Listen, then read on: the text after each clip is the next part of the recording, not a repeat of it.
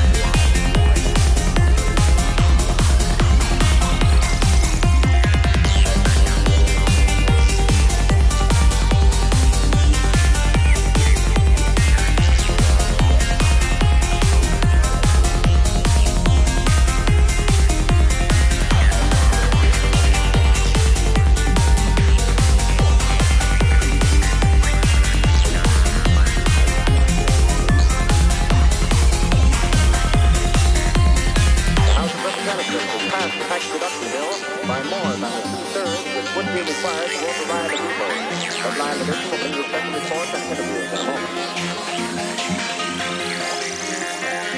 Informative in-person the women who made the headlines today. Today's edition presents